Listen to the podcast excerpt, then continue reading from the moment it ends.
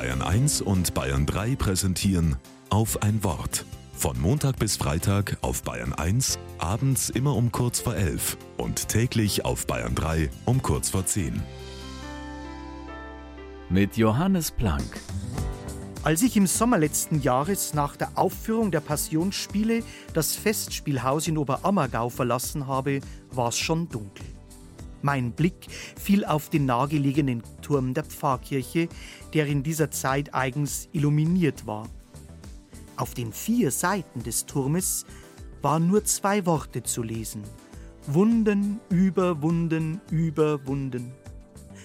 Wunden über Wunden wie passend nach einer solch ergreifenden Inszenierung des Leidens Jesu, dachte ich bei mir.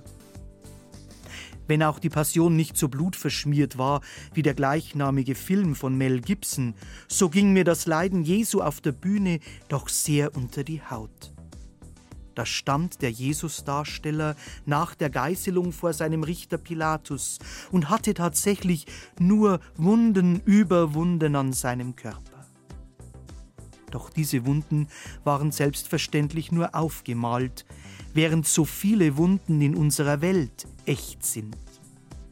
Der seit über einem Jahr tobende Krieg in der Ukraine, das Leid der Erdbebenopfer in der Türkei und Syrien, die Unterdrückung von Menschen in totalitären Staaten und menschenverachtenden Regimen. Wir leben in einer Welt voller Wunden. In der Bibel heißt es, durch seine Wunden sind wir geheilt. Christen deuten dieses Wort auf Jesus hin.